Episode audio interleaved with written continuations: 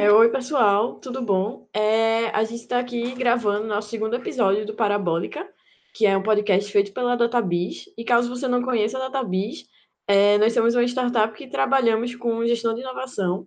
E eu sou Paulo, sou designer de lá.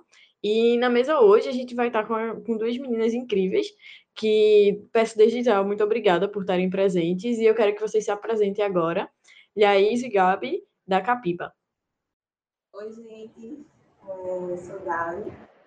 E como a Paulinha falou agora, eu sou designer, UX, trabalho com UX designer na Capiba.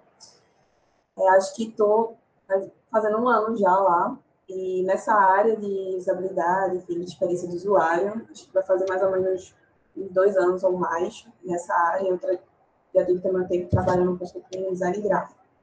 É isso. Não sei se tem mais coisa para falar. Acho que a gente vai ficar falando durante o podcast mesmo. Laís, conta a tua história. Oi, oi, gente. Prazer, meu nome é Laís. Eu sou desenvolvedora na Capiva.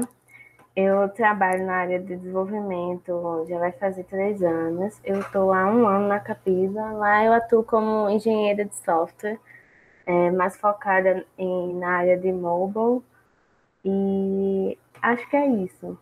Né? Durante o tempo a gente vai conversando. É, hoje o nosso episódio, o tema, como vocês podem ver na capa, é, a gente vai falar sobre inspirar mulheres a se desenvolver na área de tecnologia e como principalmente a gente começou na área e tudo mais. É, começando o nosso primeiro bloco, é, eu queria entender como é, como foi que vocês conseguiram chegar até onde vocês estão profissionalmente, como foi conseguir crescer a carreira de tecnologia, como vocês se iniciaram nisso e como é que vocês encontram, provavelmente vocês conseguiram é, ter objetivos alcançados e alguns obstáculos. Queria que vocês falassem um pouco sobre isso. Bom, como eu comecei da última vez, né? Vou começar de novo. Então, é, eu cursei design né, na, na, Federal. Comecei no ano de 2014 e finalizei no ano passado, na verdade. É, atrasei ainda um pouquinho, normal. Mas é, eu sempre trabalhei muito na área de design gráfico, né? Acho que isso é, na verdade, bem comum. E um dos meus estágios, onde eu estava é, acho que era o meu terceiro estágio já, eu estava numa empresa de, de software, só que eu trabalhava na equipe de marketing. E aí eu uhum. trabalhava anúncios, rede social, de tudo, né? Todo o material gráfico do marketing eu trabalhava. Só que tinha esse, o produto, o software, eu comecei a ficar meio instigada nisso. Poxa, eu queria. Eu nem sabia, nunca tinha ouvido falar sobre experiência de usuário nunca, não sei, era, ainda estava muito novo, acho que vai fazer uns, sei lá, uns três anos. Novo assim, não se ouvia muito na, na, na universidade, falava sobre é, outros termos, mas tinha a questão do digital e tudo mais. Mas aí eu percebi que tinha gente trabalhando na área de produto. É, e eu fiquei começando a, comecei a me interessar quando eu estava trabalhando nessa empresa. E, nossa, a interface era, tipo, precisava de alguém para trabalhar melhor nele, experiência do usuário e tudo mais. Tanto é que o pessoal de desenvolvimento fazia, eita, isso aqui faz um, um desktop, mas eu tinha essa vontade de, de querer trabalhar, só que minha demanda no marketing era imensa, aí eu ficava, poxa, comecei, aí foi, foi o tempo que comecei a estudar, esse tempo tava, também estava muito curiosa na área de web, no sentido de HTML, CSS, é, porque eu também trabalhava muito com a, a edição do site, né, de, de trabalhar no site, e tinha coisas pequenas que às vezes não tinha um desenvolvedor para poder ajudar, então eu ficava perturbando o pessoal, né, para me ajudar, mas eu ficava curiosa, ficava tentando mexer, e para mim era muito massa é, poder trabalhar com isso, né, então comecei, acho que, eu vou dizer que eu comecei é, criando mesmo landing page né, na, no, no, marketing. Eu fiquei interessada em, em pensar em interface, em pensar arquitetura, e vi que é, o processo, uma das coisas que eu mais gosto no design é o processo de design. E eu sentia falta disso, por exemplo, quando trabalhar com marketing, porque é tudo muito rápido, você tem que fazer, fazer agora. E aí eu comecei a ver é, que quem trabalha com produto trabalhava muito mais o processo, sabe, de pesquisa, de você entender o problema, de você fazer alternativas e implementar e tudo mais. Aí foi quando surgiu uma vaga de estágio na Life, que é uma empresa multinacional, e aí é, eu me inscrevi, né? Foi um processo de seleção aí, que dois meses. E aí é, foi lá que eu aprendi tudo o que hoje eu sei sobre experiência de usuário. Para mim foi um mundo totalmente novo. Eu aprendi realmente muita coisa lá. É, time de design, isso já foi uma grande diferença para mim, porque na área de gráfico, em todas as outras empresas que eu trabalhei, eu era a estagiária designer. Então, é, também lidar com, com outras, um time de outras pessoas que pudessem me inspirar também. E, e aí foi quando eu entrei nessa área de tecnologia, para mim, e assim, comecei a, a, entender mais sobre produto, a, e produtos de tecnologia lá, como é uma empresa multinacional, então a gente também tinha esse, esse contato com pessoas de fora. E acho que foi daí, né, que realmente abriu, eu estudei muito mais. É, e em relação a time, né, lá de ter realmente mais colaboração com o pessoal de desenvolvimento, então não é só time design como é no gráfico, você faz o que você acabou. Eu consegui ter mais essa noção de colaboração, né, é, entre outros, outros departamentos. Isso é massa. É, e aí, depois da live, depois de terminado o programa, é, eu depois fui, fui para a Capiva, e hoje também estou trabalhando com edição no ano. E a gente trabalha com diversos projetos, já trabalho em diversos projetos, é, diversos clientes, enfim, em áreas diferentes, desde engenharia a, ao, a PET e, e tudo tem um projeto. E acho que é, é, mais ou menos, eu tentei resumir um pouquinho dessa trajetória é, de chegar nessa área de tecnologia. Foi realmente, também foi do nada, assim, eu comecei a ter interesse, digo, na área de design em relação ao produto, mas eu não tinha muito conhecimento. Então, eu, eu migrei, hoje está muito mais comum, né, pessoas de design gráfico estão tá migrando para a área digital, eu migrei sem saber que eu estava migrando, sabe? Para mim era tudo design, eu só ia trabalhar com um contexto diferente. E eu aprendi realmente muito desses dos termos hoje que todo mundo está tá estudando, sem saber que eu estava é, nesse mundo novo. Foi realmente uma, uma experiência muito marcante para mim. Acho que é isso, Laís. Oi, oi. É... Eu comecei na área é, devido a uma desmotivação acadêmica, na verdade. Eu estava na faculdade e eu estava bem desmotivada na graduação. É, eu faço engenharia da computação e aí eu ia basicamente desistir da área. Paulinha me conhece, sabe que antes de entrar na federal já fazia é, alguns cursos no MIC, né? E aí na, eu estudei na ETEPAM, fiz o técnico e fiz alguns cursos no MEI que lá tem um centro de inovação, tinha na verdade, né, infelizmente foi fechado, mas tinha um centro de inovação da Microsoft e tinha alguns cursos. Então eu já tive o contato com tecnologia no meu técnico, né, ensino médio barra técnico. Mas aí eu entrei no mercado na época que eu estava um pouco desmotivada na graduação e aí eu ia migrar de área e aí eu disse, não, antes de eu migrar, eu quero saber se eu gosto de fazer isso mesmo. E foi quando eu comecei a estagiar, e foi ali que eu tive certeza que eu gostava muito de, de programar e trabalhar com desenvolvimento de software. Eu comecei já, na, já fazendo é, mobile, que era um aplicativo mais focado para consultas médicas, e, enfim, trabalhar com vários produtos, porque era uma consultoria como era na Capiba, só que na, na época que eu trabalhava é, na Avila, eles tinham um foco mais em tecnologias Microsoft. E foi quando, no começo que eu comecei aí a trabalhar na Avila, eu participei do Startup Weekend Woman, e foi quando eu fundei o Mete a Colher, que é a rede colaborativa é, para ajudar mulheres vítimas de relacionamentos abusivos, junto com as meninas, Renata, Aline, Cane, é, Thaisa, enfim. Eram, éramos nove meninas e é, eu fiz a primeira versão e a, a versão atual, que é a 2.0 do aplicativo. Aí foi a minha, minha primeira experiência criando um produto do zero. Né? Na época eu era estagiária, então não, eu não tinha todos os conhecimentos. Foi um desafio bem grandão. Mas deu certo, a gente fez o lançamento da primeira versão. É, e aí, por um tempo mais ou menos, eu pedi demissão e fiquei, tipo, mais de boa, fazendo alguns freelas. E foi quando, nesse meio termo, que eu fiquei é, trabalhando mais com freelas, Renata me chamou para voltar a trabalhar mais focado na, é, na, no Metia Colher, para a gente fazer a versão 2.0. E foi quando a gente fez a versão 2.0 do aplicativo. E quando eu lancei a versão 2.0 no meio tempo, é, a Capiva me fez uma proposta para trabalhar lá. Eu fui a primeira desenvolvedora e primeira menina a entrar na Capiva.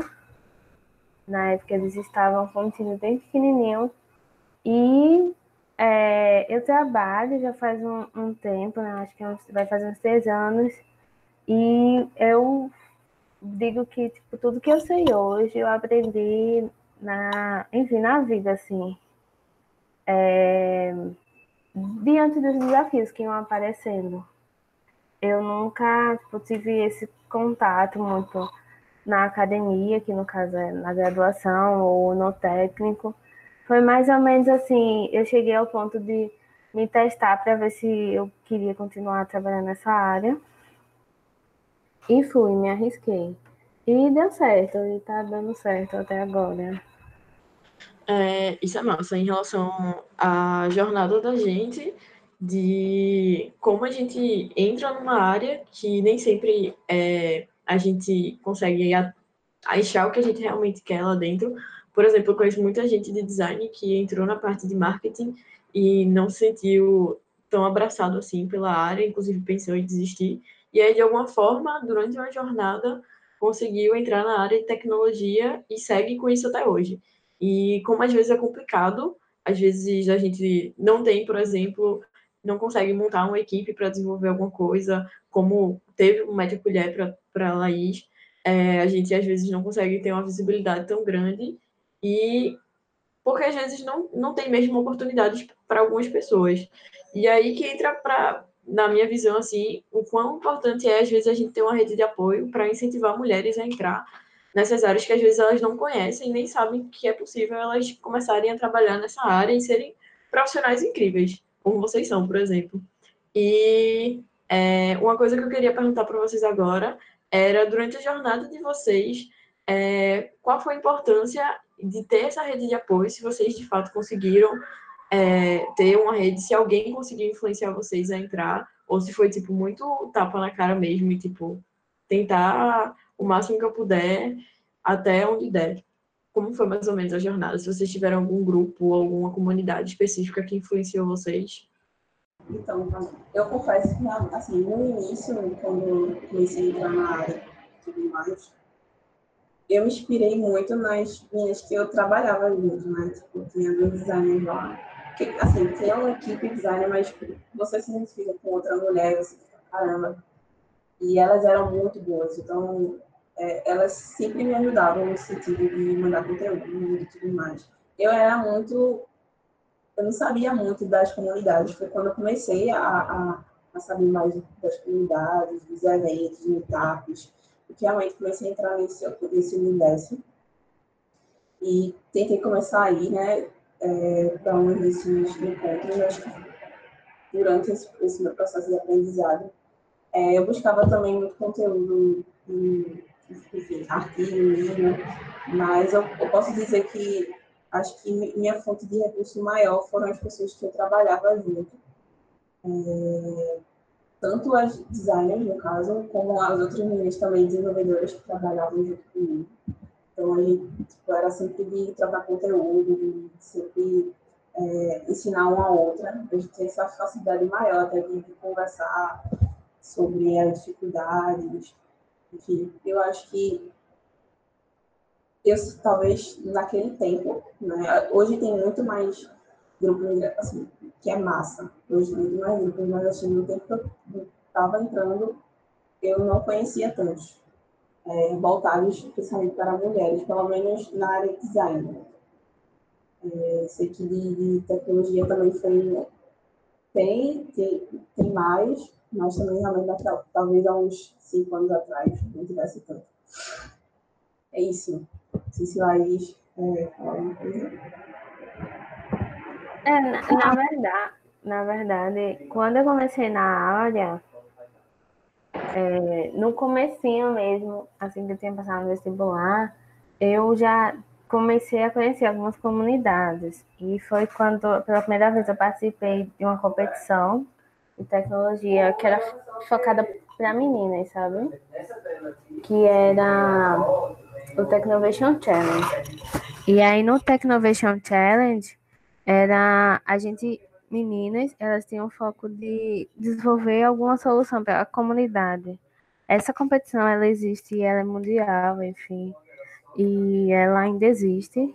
É, você faz um app e aí foi a minha primeira conexão, foi minha primeira vez que eu conheci uma comunidade, assim, minha primeira rede de apoio foi o Marron Code que teve essa iniciativa do Technovation e veio para tipo, chegou na, na Etepan e fez uma apresentação, e aí a gente começou a, enfim, fazer a, a solução lá do aplicativo, participar do, da competição.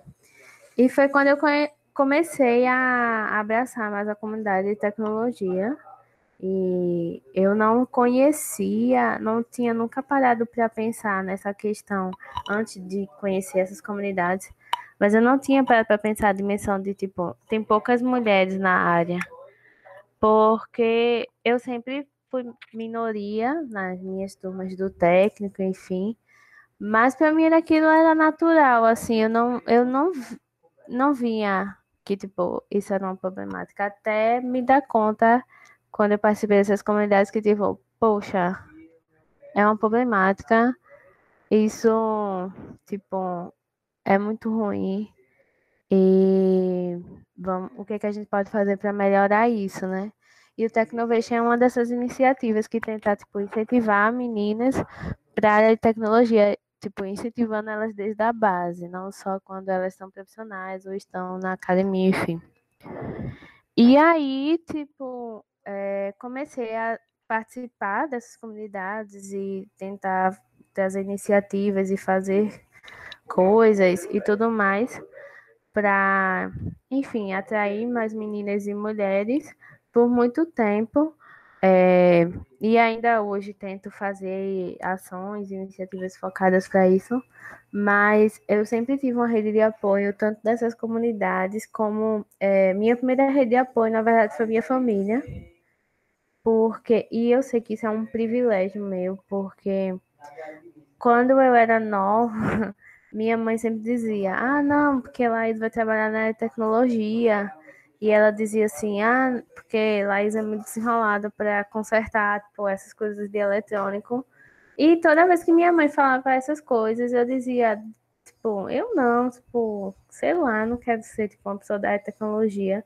Porque na minha cabeça, quando eu pensava tecnologia, só via, tipo, o cara do computador.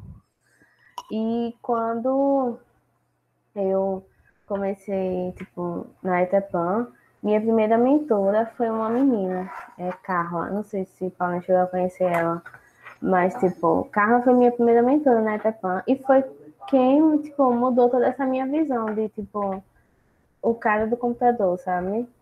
Porque essa questão de representatividade me impactou muito, porque por muito tempo, antes de entrar na ETEPAN e, enfim, conhecer o mundo da tecnologia, eu queria ser, tipo, cientista como Mary Curie, porque ela era a minha inspiração. E aí eu pensava, tipo, ah, um dia eu vou descobrir a cura do câncer, porque é, eu vou ser que nem Mary Curie. E até por muito tempo, quando eu me dei conta, é, tipo, eu podia descobrir a cura do câncer na área de tecnologia. Mas por muito tempo eu não, não tipo, pensava em atuar na área por causa dessa questão de tipo, representatividade.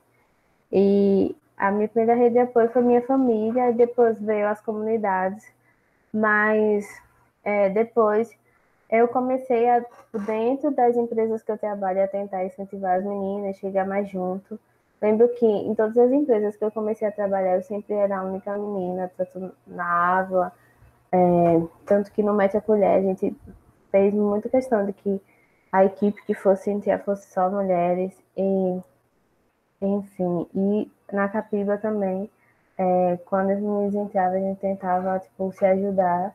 Eu ligava de ter muito disso, de tipo, tentar se ajudar, porque às vezes a nossa própria rede de apoio é nós mesmas, assim. É, na graduação também era nessa linha, porque ainda é um ambiente muito machista.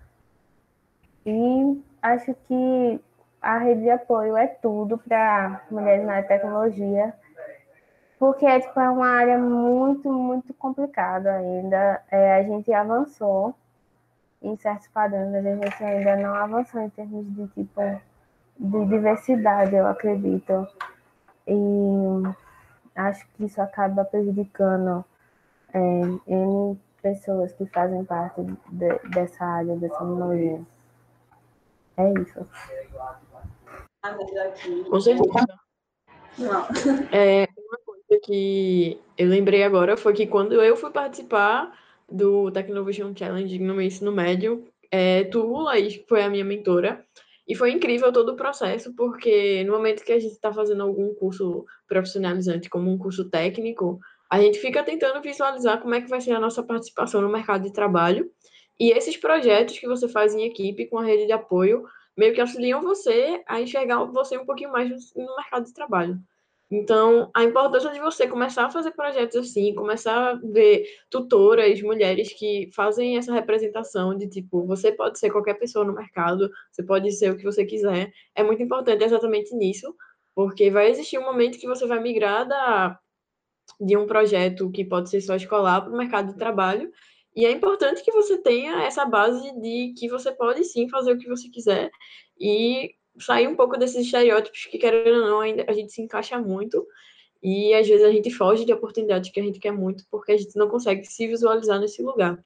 É uma coisa que eu queria perguntar para vocês agora em relação ao mercado de trabalho e todas as experiências que vocês têm, é, quais práticas que vocês conseguem visualizar que as empresas procuram geralmente criar em um ambiente cada vez mais seguro para mulheres na questão de tecnologia, por exatamente esse estereótipo que às vezes a gente ainda bate em cima e que é normal porque a sociedade não muda do dia para a noite, mas hoje em dia já é perceptível que algumas empresas estão sim fazendo algumas mudanças. O que é que vocês conseguem citar, que vocês já conseguiram ver? Eu já consegui ver em relação a isso. É, acho que primeiro é olhar para entender, para saber, na verdade, que a diversidade dentro da empresa, ela é uma coisa assim, super importante, né? Não só pensar pelo lado, porque existem vários enfim, estudos mostrando em relação à produtividade, em relação a, a que financeiramente é, traz bom, mas não que isso seja um ponto, mas por que financeiramente traz bons resultados? Porque, eu digo assim, relacionado a produto, né, se eu crio um produto onde eu tenho diferentes perspectivas, diferentes visões, pessoas trabalhando ele é muito mais plural, ele, ele vai atender muito mais o problema, né?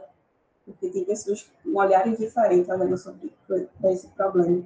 E, e vai trazer uma solução muito mais rica. É, isso é um ponto enfim, importante, mas é, e está se cobrando muito das empresas que têm esse papel social, né? De, de ter mais mulheres, de, de fala, a gente fala que são mulheres, mas da diversidade no geral, pessoas negras e, e LGBTQ e tudo mais. É,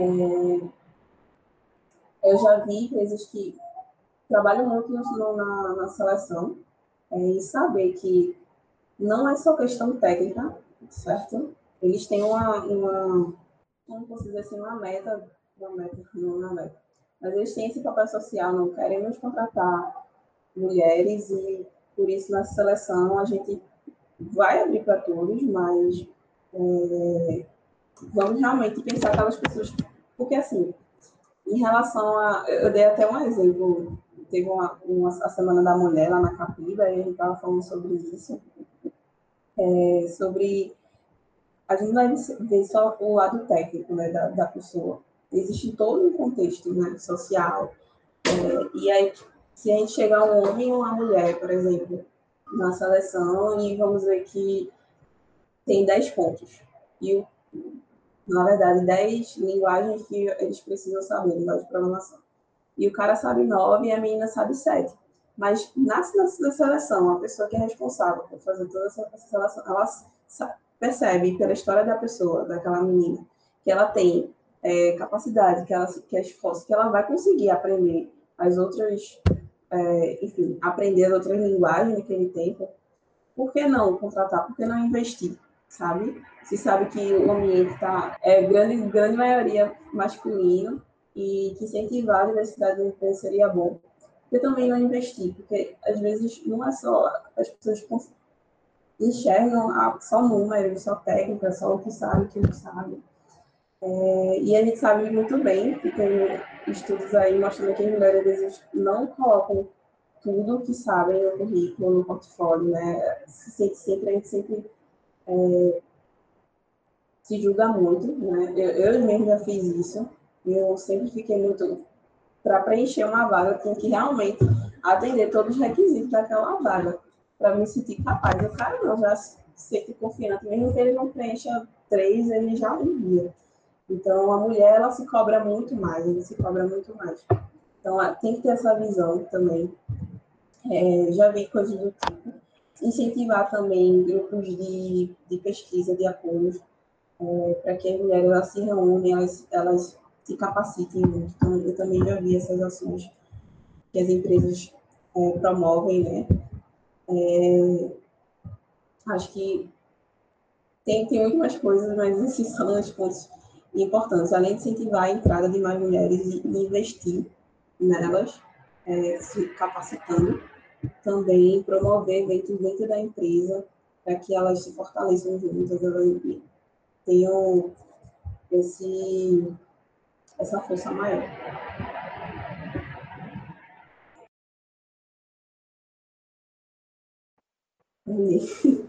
Ai, eu acho, desculpa. Eu acho, eu concordo com tudo que Gabi falou. É, acho que, tipo, tem, tem várias maneiras das empresas trabalharem e eu sempre concordo que, tipo, é, a gente não precisa ficar explicando por que, que contratar mais mulheres é, e outras áreas de minorias é importante, porque isso já foi comprovado. A mim, eu só tenho, às vezes, algumas críticas, porque é, muitas empresas têm o foco de igualar percentual de participação em colaboradores e aí, às vezes, querem contratar as pessoas simplesmente por serem mulheres e não as capacitam ou não as dão tempo para desenvolver. E isso acaba gerando uma frustração muito grande, porque a mulher pode reconhecer que ela não faz parte mais daquilo.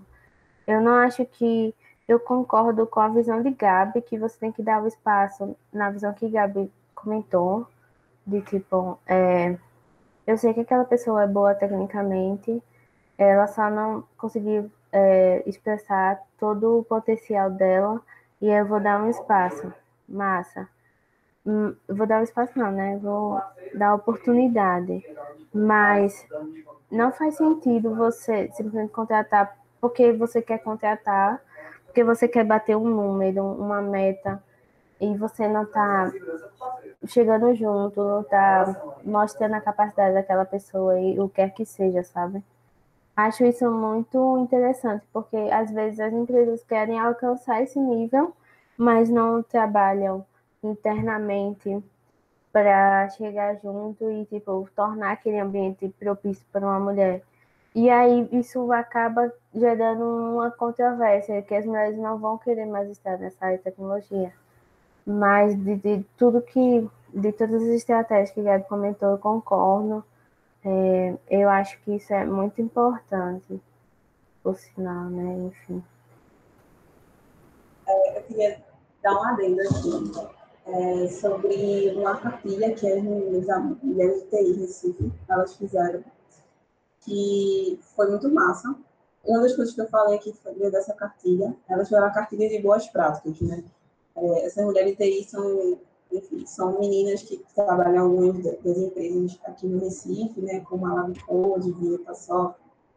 E Aí elas fizeram essa cartilha de boas práticas, que foi o resultado de uma pesquisa que elas realizaram com mulheres da, da, da área de tecnologia, como elas se sentiam, enfim, várias questões sobre assédio, sobre machismo, enfim. E elas dão essa, essas orientações, tem orientações tanto para a pessoa, né, normal, cada um é, ali tem funcionário, e tem orientações também para a empresa, como é que as empresas podem é, fornecer esse ambiente é, mais seguro para as mulheres. Eu acho que vale a pena só pesquisar no Google Mulher Inteligência. Essa cartilha é incrível. Eu tenho um aqui que eu ganhei e ela é incrível. E, tipo, todo o projeto que elas fizeram, a forma de comunicação é realmente muito bom. E em relação também a como a gente consegue visualizar que mulheres estão tentando, sim, mudar as empresas e essas vivências negativas que acontecem diariamente ainda entre a gente.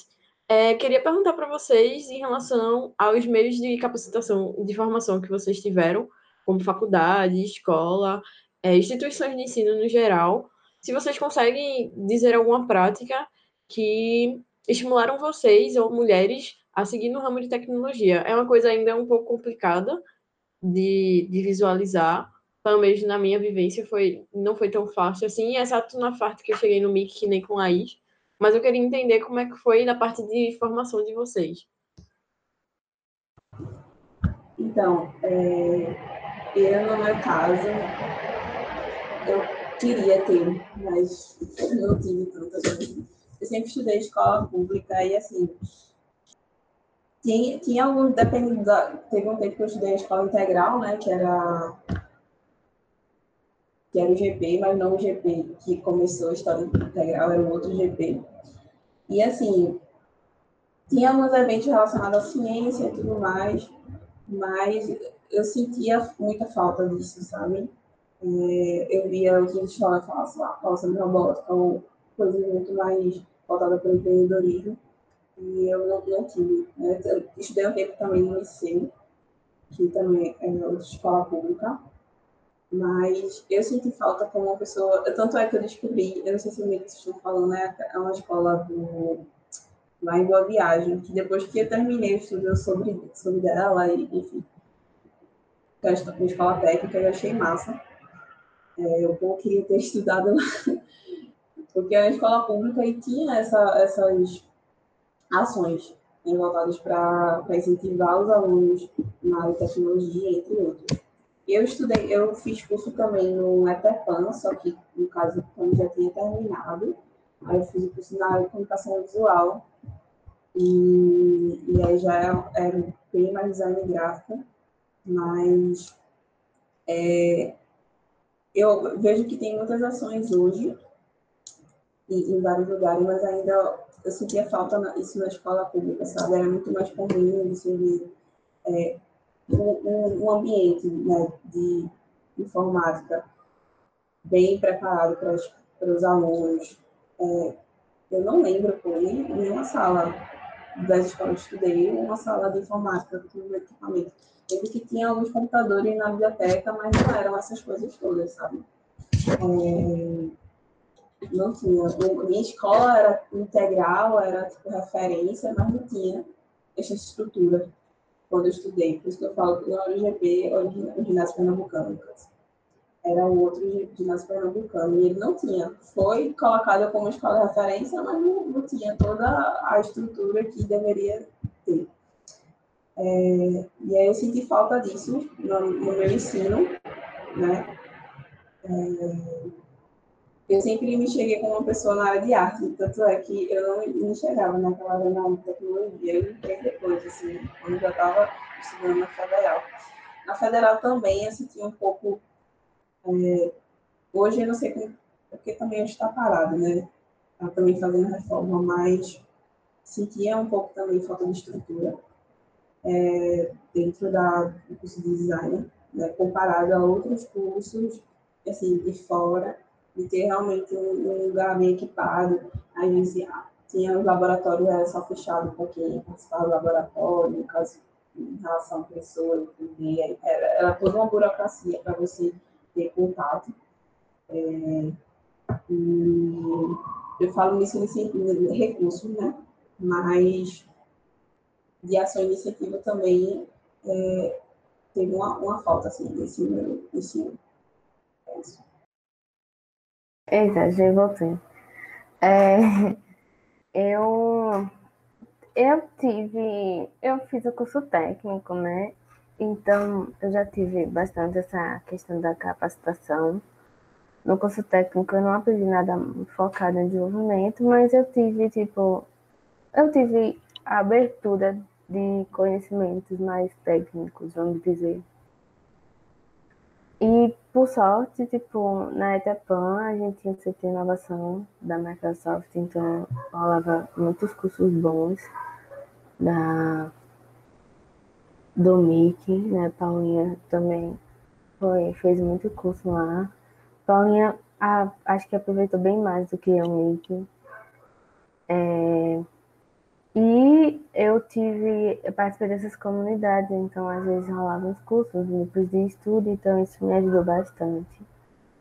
E é, eu, assim, eu falo que tipo, essa questão da capacitação é muito pessoal, eu nunca me dei muito bem com cursos, mas eu tive várias oportunidades e hoje acredito que uma das oportunidades que eu vejo mais fluente, assim, que funcionam melhor, mais fluente não, mas que funcionam melhor é o, os grupos de estudos, né? Que algumas comunidades já promovem, como Paleto ou Marrom Code. Mas é, é, eu acho que, assim, é, não são todas as mulheres ou pessoas que conseguem ter esse essa oportunidade, esse, é, esse tipo de acesso.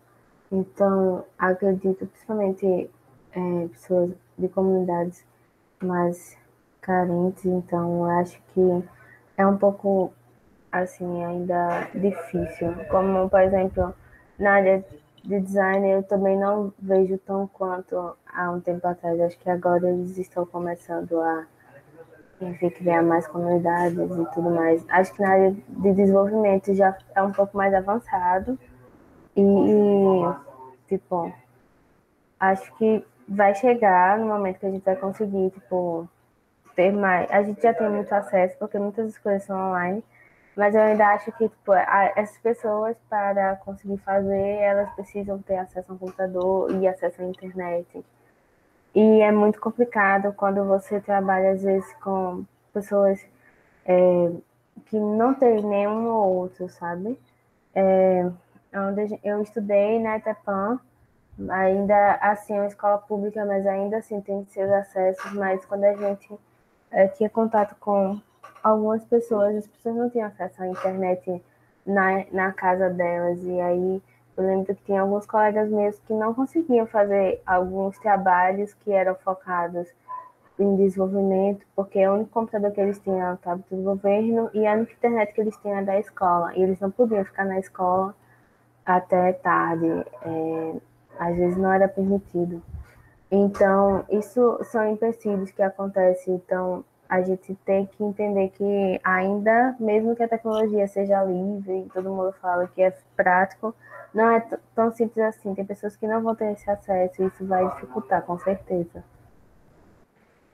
Totalmente. É, essa questão de viabilidade de recursos é um pouco complicada para públicos que não têm acesso mesmo a esse tipo de material para até conseguir crescer e estudar sozinho, às vezes para coisas básicas como uma prova para a escola para a faculdade mesmo é complicado. É, indo para agora para um próximo bloco, em relação mais à importância da representatividade feminina, é, queria saber de vocês em relação a É, se vocês conseguiram participar, eu sei que ela já conseguiu participar, eu queria inclusive escutar um pouco sobre o Startup Weekend Woman Recife, que acontece aqui em Recife, e que é uma iniciativa incrível, e que foi de lá que saiu o Mete a Colher. Queria que tu falasse um pouquinho né, de como foi essa oportunidade de se reunir no final de semana com mulheres e prototipar e apresentar isso para a comunidade para melhorar como pode e como a gente pode crescer também com isso. Ah, é assim, eu sou muito suspeita porque foi minha primeira oportunidade e foi incrível, assim. Basicamente, eu não, eu cheguei, eu quase tipo desisti do, de participar da SW porque nem, nem lembro o motivo, mas era tipo, eu quase não ia. E a gente foi, e quando chegou lá foi muito engraçado, porque é, Emily que deu, que, porque eu, não sei se eu posso falar tudo que acontece no evento, mas assim, tipo, você faz uma proposta de alguma ideia, e aí foi muito engraçado, porque eu era a única desenvolvedora do evento inteiro. Eu era a única pessoa é, que tinha a área técnica, era um evento focado para mulheres, eu era a única desenvolvedora. E aí foi muito engraçado, porque uma menina deu um pitch, que era exatamente o pitch é, sobre o Mete Colher. E ela disse assim: gostaria muito que uma desenvolvedora mulher fizesse parte do projeto. E só tinha eu, assim. E aí foi uma experiência incrível. A gente. É, não é à toa que hoje é a rede gigante mais conhecida nacionalmente. Foi exatamente devido ao SW. É, a gente cresceu muito. É, foi uma experiência incrível, assim. Eu fiquei mais na parte de de tipo de criar a solução, né, do foco solução. As meninas chegaram a ir para a rua e aí elas iam para a rua e elas voltavam e foi era bem interessante porque elas iam para a rua com incógnito, então elas voltavam, elas conseguiam validar, às vezes não conseguia. E, foi, e esse vai e volta, mas que a gente tipo hoje o Mete a Colher é o que ele é desde o começo que a gente criou no SW. A gente só construiu uma validação ao longo do tempo mas desde quando a gente fundou a rede, ela era focada não após a agressão, mas sim no antes da agressão, que era ajudar as mulheres vítimas de relacionamento abusivo, mas que elas pudessem reconhecer na primeira ação, nas primeiras ações de relacionamentos abusivos, que é, e quando ela sofre algum tipo de violência psicológica e tudo mais, a gente tinha muito esse foco. Na época a gente teve muito embate, porque a gente, poxa, precisa denunciar, precisa ser botão no pânico, e a gente viu que não necessariamente precisava ser isso, a gente poderia criar uma rede em que as mulheres podiam se ajudar no antes de precisar de um botão do pânico, de precisar de fazer uma denúncia. Porque o sistema é muito precário e ele não dá todo o suporte necessário para uma mulher que tipo, precisa. Então, o Mais Acolher ainda é isso hoje, só que a gente teve mais conhecimento, mais apoio de órgãos públicos, mas até hoje ele é a rede que as mulheres se comunicam para se empoderar e se ajudarem a sair de relacionamentos abusivos. E é muito interessante, porque quando a gente fez uma pesquisa é, quantitativa de pessoas que precisam de ajuda e mulheres que podem ajudar, a gente validou que é, de uma mulher que precisa de ajuda, três vão ajudá-las. E aí a gente sempre teve esse número de que, tipo, pelo menos três mulheres vão ajudar aquela mulher, que foi uma taxa quantitativa que a gente fez de, de perguntas e respostas no form mesmo. E é interessante, porque esse número ele se bateu por muito tempo. Então, toda vez que a gente tinha um pedido de ajuda validado na rede, a gente sempre conseguia ver entre três a mais respostas em menos de 24 horas. E eram alguns números que a gente usava para tipo ver se a rede estava funcionando mesmo. Alguns pedidos eles eles não chegavam a ter mais de três, mas pelo menos um sim. A rede voluntária era muito mais ativa do que as mulheres que precisavam de ajuda. Isso era muito interessante, porque às vezes as próprias voluntárias precisavam de ajuda e aí criavam um ciclo realmente de, de colaboração, né? Por isso que a gente fala, rede colaborativa. E foi uma experiência incrível, porque foi a primeira vez que eu fundei uma startup assim, na vida. E de ver que, tipo, de ajudar as mulheres. Eu lembro que antes de entrar na graduação, eu, tipo, falava muito para as pessoas, tipo, eu até às vezes fico envergonhada, mas eu lembro que tem aquele negócio, né? O que você planeja fazer, não sei o quê. E eu sempre dizia assim, ah, não, é, se eu, eu vou me sentir realizada se eu usar meus conhecimentos para ajudar as pessoas, para ajudar a sociedade.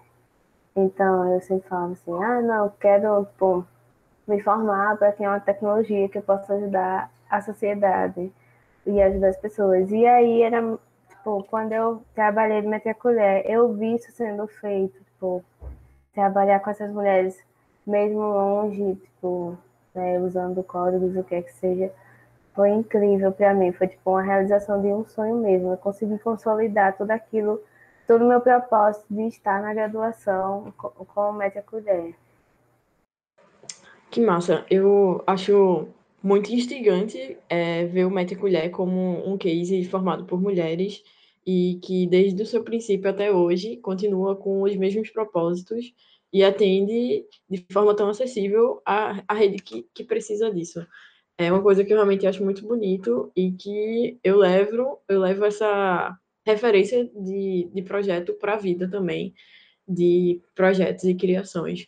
E eu queria saber de vocês quais são as lideranças femininas de tecnologia que são suas inspirações, como, por exemplo, Mete a Colher é um projeto que me inspira todo dia, de alguma forma. Quais são outros projetos que inspiram vocês, outras pessoas, mulheres de Recife, de Pernambuco, no geral, do Brasil ou do mundo mesmo, que inspiram vocês a quando dá alguns momentos específicos, você olha, pensa naquela pessoa e fala, putz, eu consigo, do mesmo jeito que ela conseguiu, do mesmo jeito que ela provavelmente acredita em todo mundo que também quer conseguir. Queria escutar um pouquinho vocês em relação a isso.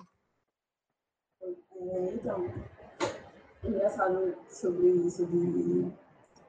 Na verdade, como eu falei antes, né, mulheres que convivi, né, que trabalho até agora, para mim foram inspiração. Aí mesmo.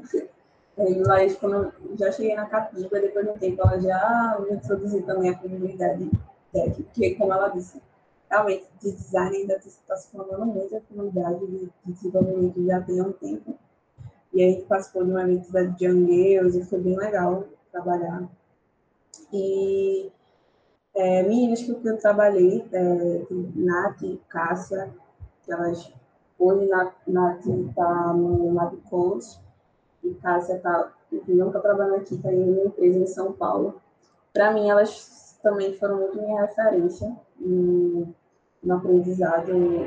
É, eu sempre fiquei muito de observar como os outros designers eles atuavam, sabe? Poxa, quero ser nem fulano. A Renata, ela é uma, uma pessoa muito criteriosa, ela sabe questionar, sabe fazer aquelas perguntas massas caramba, quero é, um dia fazer isso.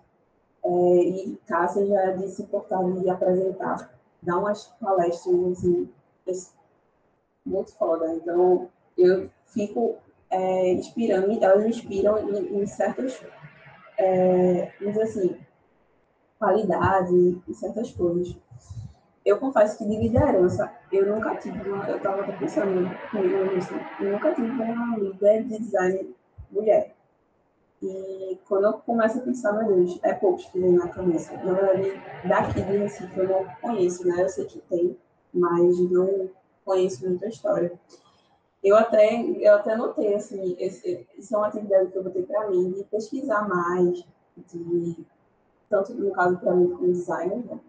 É, tem umas pessoas que eu sigo no LinkedIn, então o LinkedIn também para mim é uma ferramenta que eu consigo acompanhar, né? A, um pouquinho a trajetória profissional de várias pessoas, e tem mulheres. Tem uma, uma menina que é a Bárbara Vila, que é head de design na, na Pura, que eu gosto muito do conteúdo dela. E entre outras, assim, que eu, eu, eu, eu quando eu vejo um livro falando de uma mulher, de uma designer, eu vou que pesquisar um pouquinho no Google. Eu tenho uma lista de designs que eu quero conhecer mais a história, isso. Mas uma coisa que eu tenho para mim, um sonho, eu quero seguir a carreira de design e chegar um dia na liderança. Eu sempre fui muito de liderar no curso de faculdade, etc. E eu quero também isso. Então, tem umas mulheres que eu quero que eu me inspiro. Tem Julie Zui, que ela é vice-presidente de produto do Facebook. É, também tem outra que é Eve Ross, que é do Google. Aí são pessoas que eu.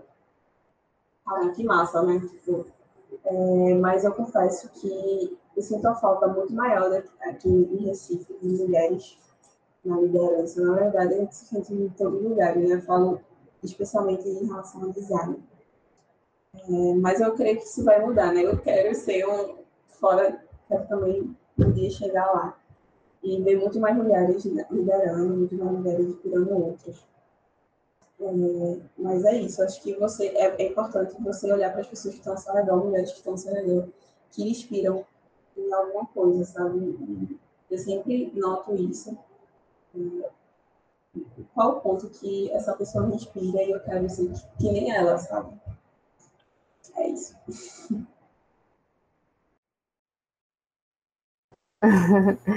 Eu. Uma pessoa que me inspira também é Gabi. Ah.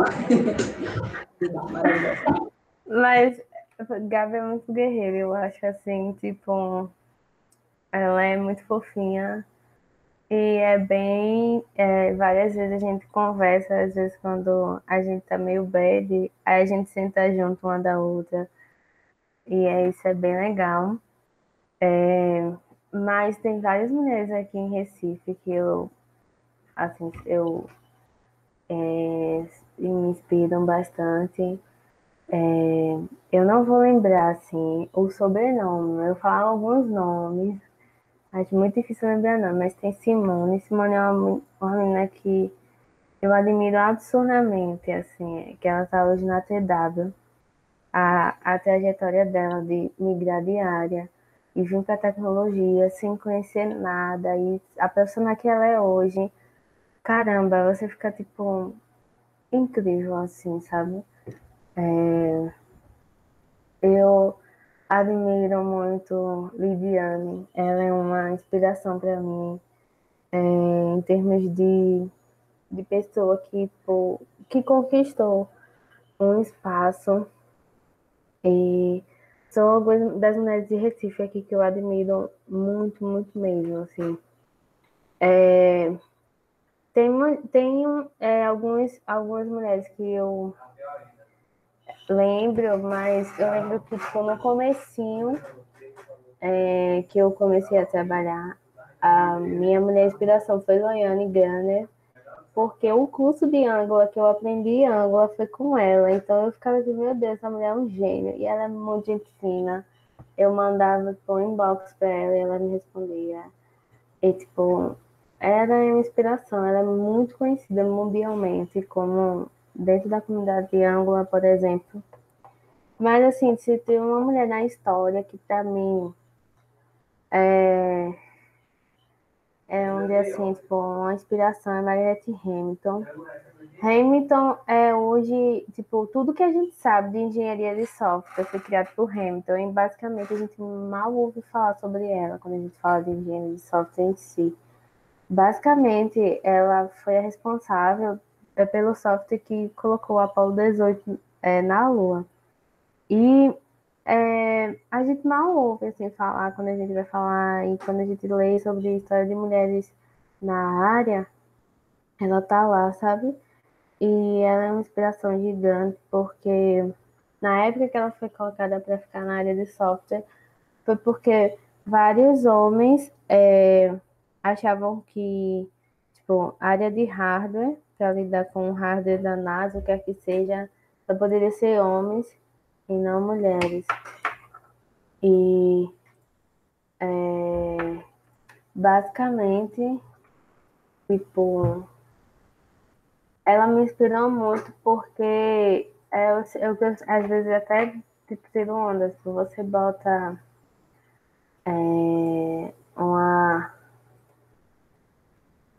é, você bota uma mulher pra, tipo, ficar Tipo, você coloca a mulher para ficar de, de, de, canto e tipo, ela faz basicamente toda a área de engenharia de software que a gente conhece hoje. É, E eu acho que onde eu queria chegar é, é basicamente na liderança. Uma das coisas que hoje me afetam muito é que eu nunca tive uma líder mulher técnica, sabe? É, eu nunca, tipo, sempre tive homens me liderando. Isso é um pouco complicado, porque quando você vai, tipo, se comparar e se enxergar, você acaba se comparando com homens, isso é muito injusto. É, e aí, é,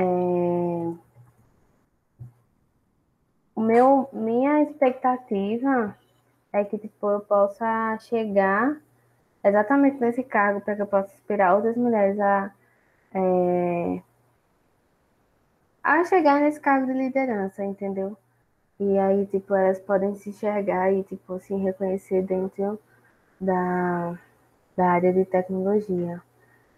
Mas é basicamente isso. Assim, que, tipo, eu acredito de, de, de inspiração e representatividade. É muito engraçado, porque eu só queria dar um comentário. É, que, tipo, minhas irmãs, eu tenho duas irmãs pequenas, e minhas irmãs, elas falam com a maior naturalidade do mundo sobre fazer aplicativo e robôs por causa de mim. E eu acho isso muito engraçado, porque nenhuma delas planeja nem ir para a área de tecnologia. Mas elas, elas acham que, tipo, tecnologia era de mulheres, porque minha irmã trabalha com isso. E eu, eu já ouvi elas falando isso, por sinal. E aí é muito engraçado, porque, tipo, quando eu tinha a idade delas, eu nem imaginava essas coisas. Então, tipo, essa questão de inspiração é muito interessante, tipo, isso é muito real. Eu falo isso por mim e eu vejo às vezes sendo validado nas minhas irmãs. Com certeza. É, essa parte de inspiração move a gente a querer fazer coisas que a gente nem sabia que existiam ou que eram possíveis e tudo mais. Por exemplo, teve uma época que eu não sabia o que era robótica e quando eu vi é, pessoas falando sobre isso, mulheres fazendo projetos, eu achei incrível eu não mexo com isso, nunca mexi, mas eu achei incrível que, de alguma forma, podia sim chegar lá. É, queria que vocês tivessem uma fala agora para finalizar, é, um recado para mulheres que estão começando, é, um conselho que, ela, que vocês dariam para o começo da carreira, sabendo o que sabem hoje, sabendo o que vocês passaram. O que é que vocês falariam para alguém que está iniciando agora e que provavelmente a fala de vocês pode mudar a perspectiva dela de, de algo?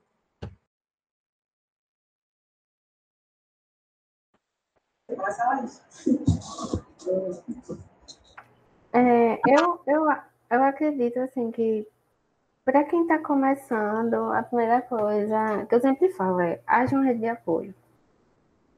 Seja dentro da universidade, hoje, hoje dentro do CIN tem um Cintia, que é um grupo de mulheres é, que, que são, que tentam, tanto professoras como alunas, como funcionárias que tentam ajudar e eles, elas criaram um, um sistema de, de tipo madrinhamento que, eles, que elas falam de as meninas se ajudarem, que as caloras entram. Isso faz uma diferença absurdamente grande.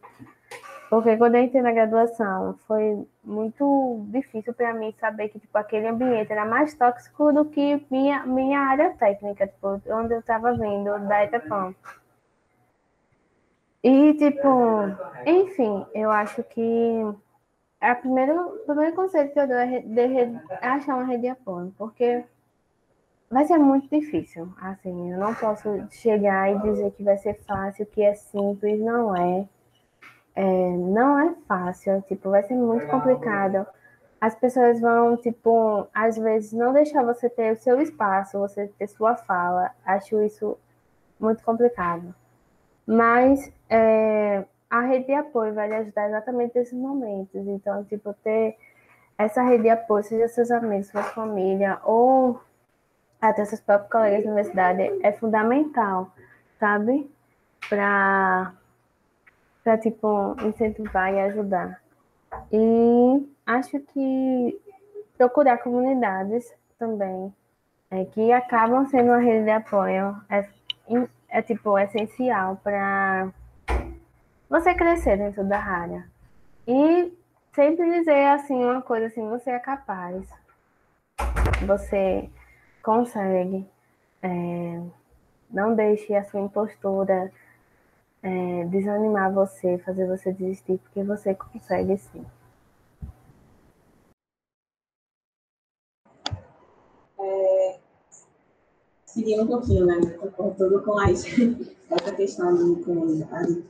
É, procure, porque realmente hoje, graças a Deus, está aumentando muito o número de comunidade. Mesmo se você for uma pessoa tímida, com uma pessoa você vai conseguir se conectar, você vai conseguir é, fazer amizade, e aí vai construindo isso, sabe? É, vezes é se expor mesmo, nesse sentido. E a partir disso, é, um, um, conselho que foi dado para mim, e aí eu quero comunidade, que é, tipo, se possível, chame alguém para ser sua mentora, no caso, uma mulher. Preferência, obviamente. Estamos falando aqui mulheres. É, na verdade, Diana, Jana Luiz falou isso para mim. Ela disse, é, Gabi, procura uma mentora, alguém que você admira profissionalmente, enfim, é, alguém que já tem uma, talvez, certa experiência.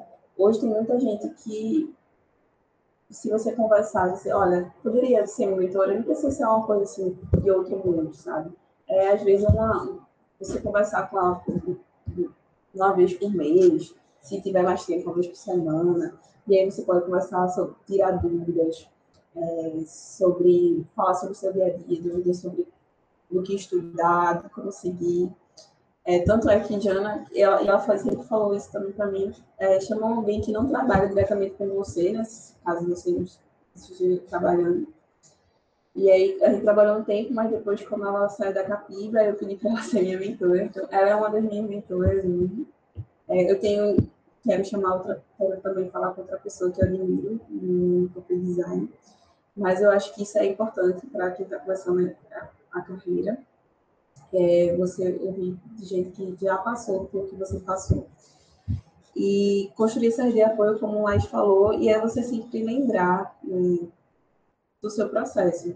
Eu acho que eu falei um pouquinho no evento do Mulher TI, um pouquinho sobre ansiedade no, no, no trabalho é, porque eu já sofri muito sobre isso, muito é, me comparando com outras pessoas, vezes muito mais com homens, né? É, pessoas que eram muito mais experientes que eu. E acho que sempre nesse carreira, né, como o mais falou sobre a síndrome do impostor, que é bastante frequente, e também bastante frequente em mulheres, é você saber reconhecer seu processo e que é fase de aprendizado e, na verdade, todo mundo está sempre aprendendo. Então, não se cobre tanto. Né? Vá aos poucos, vá devagar. Se informe, né? leia se puder, todo dia. Crie o hábito de, de estudar, de se formar, né? de conversar, de pedir ajuda. Eu acho que é basicamente essas aqui, esses conselhos que eu daria. É, quem quiser também chegar e conversar, é, estamos aqui à disposição. É, eu acho que essa é a principal forma de mostrar um apoio, é sempre se mostrar à disposição para conversar mesmo e às vezes tirar algumas dúvidas, das vezes do dia a dia mesmo, que deixam insegurança na gente. É, meninas, foi incrível esse papo com vocês. Queria deixar muito obrigada mesmo. É, a gente vai encerrar esse episódio por agora. E muito obrigada pela participação de vocês. A fala de vocês foi incrível. E eu espero que isso tenha um impacto na vida de alguma mulher que esteja escutando a gente aqui no momento e que a gente consiga é, ajudar ela de alguma forma. Obrigada. É, obrigada, obrigada, gente. Foi incrível. Obrigada mesmo.